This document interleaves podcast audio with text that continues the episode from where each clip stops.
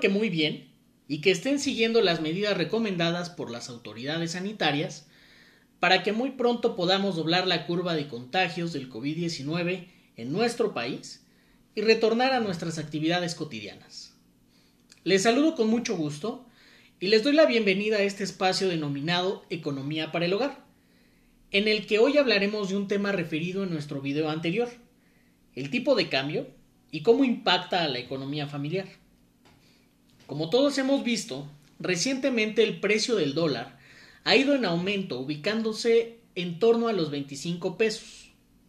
Pero, ¿qué significa esto?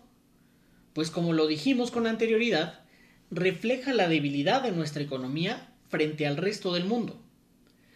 Por ello, en esta participación hablaremos sobre qué es el tipo de cambio, cómo funciona y cómo influye en nuestra vida diaria. Para lograrlo, necesitamos hacer un breve recorrido a través de la teoría económica. Comencemos. ¿Qué es el tipo de cambio?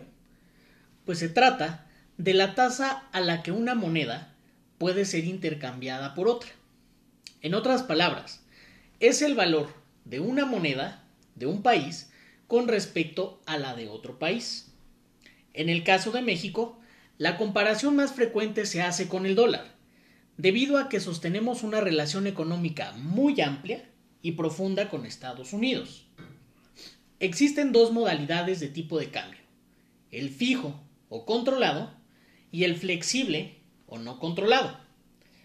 La primera modalidad era típica en los años previos a la apertura económica que tuvo lugar a finales de la década de los 80 y principios de los 90, y que se caracterizaba porque el valor de la moneda nacional con respecto a otras era determinado por el gobierno mediante decreto y sin considerar el comportamiento de otros indicadores. La segunda modalidad comenzó a operar a finales de 1994 y se determina en función del comportamiento del mercado de divisas, así como de sus determinantes. ¿Cómo funciona el tipo de cambio? Cabe aquí abrir un pequeño paréntesis para dejar en claro un par de conceptos que se usan comúnmente cuando se habla de estas cuestiones. Me refiero a los conceptos de devaluación o revaluación y depreciación o apreciación. Hemos escuchado muchas veces que la moneda puede devaluarse o que se devaluó hace algunos años. Este término está totalmente relacionado con el tipo de cambio fijo y ocurrió debido a que los gobiernos en turno decidieron reducir el valor de nuestra moneda por así convenir en determinado momento. Las revaluaciones, al menos en nuestro país, solo existieron en la teoría, pues jamás han ocurrido. Por su parte, la depreciación o apreciación es un término propio del tipo de cambio flexible y tiene que ver con ajustes al precio de la moneda en el mercado de divisas.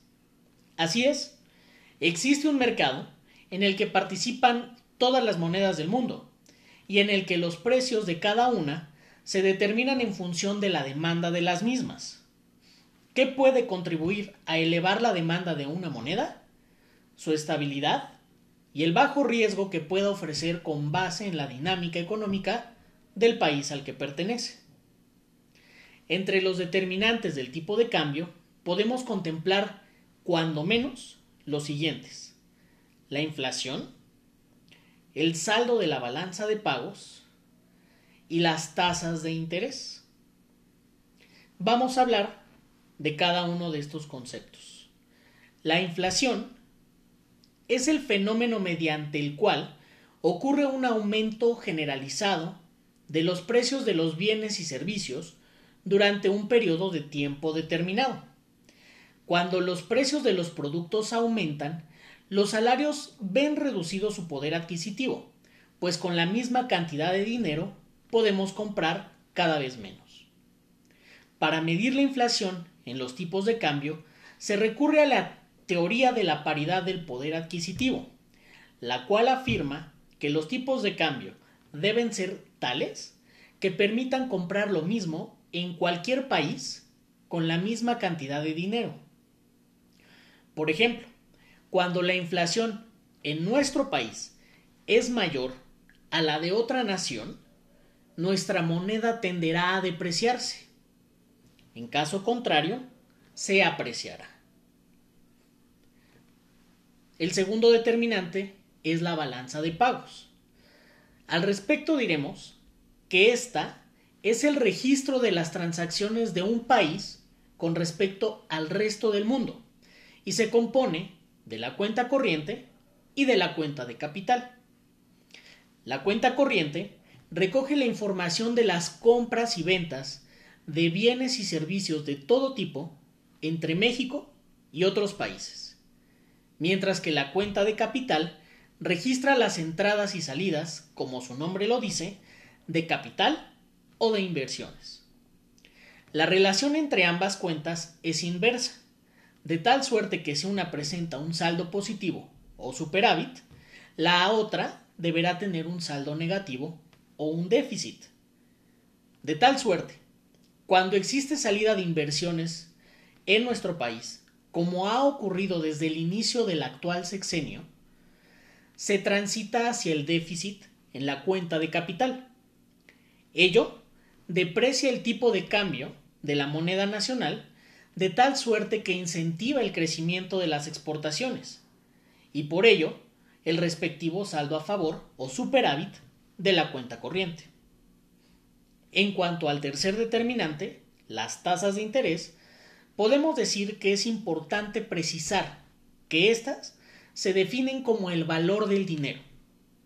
Así pues, cuando las tasas de interés son altas, la moneda en cuestión tiene una mayor demanda en el mercado de divisas, por lo que se apreciará. Caso contrario, cuando las tasas de interés son bajas, la demanda de la moneda desciende para fomentar su salida y se depreciará. ¿Cómo afecta todo esto en nuestra vida cotidiana y en la economía familiar? Antes, debo advertir que todo fenómeno económico tiene repercusiones tanto positivas como negativas. A nivel nacional, la depreciación repercute de manera positiva al permitir captar mayores ingresos en pesos por la venta de cada barril de petróleo, lo que permite contar con recursos excedentes en beneficio de todos. Sin embargo, tiene como efecto negativo cuando se trata de calcular la deuda externa en dólares, cuando el dólar vale más, significa que nuestro nivel de endeudamiento crece. A nivel empresarial, la depreciación hace más baratos los productos mexicanos destinados a la exportación, por lo que puede haber mayores ventas hacia el exterior. Sin embargo, para aquellas empresas que importan materias primas para la producción, verán crecer sus costos y por ende los precios finales de sus productos, lo cual generará presiones al alza para la inflación. A nivel familiar, recordando el video anterior, para los mexicanos que reciben remesas de sus familiares en el extranjero, significa que por cada dólar tendrán más pesos para gastar, impulsando así el consumo en el mercado interno. No obstante, como lo mencionamos antes, la depreciación se convierte en un factor que tiende a elevar la inflación, que a su vez reduce el poder adquisitivo del peso.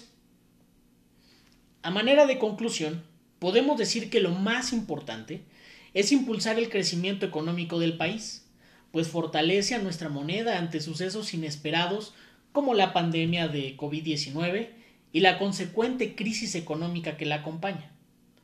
Lo que corresponde al gobierno nacional entonces es aprovechar las ventajas y desventajas de cada suceso para con ello generar mayor bienestar para todas y todos los mexicanos.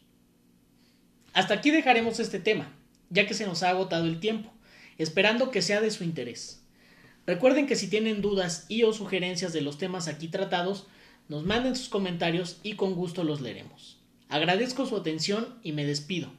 Cuídense mucho, nos vemos hasta la próxima.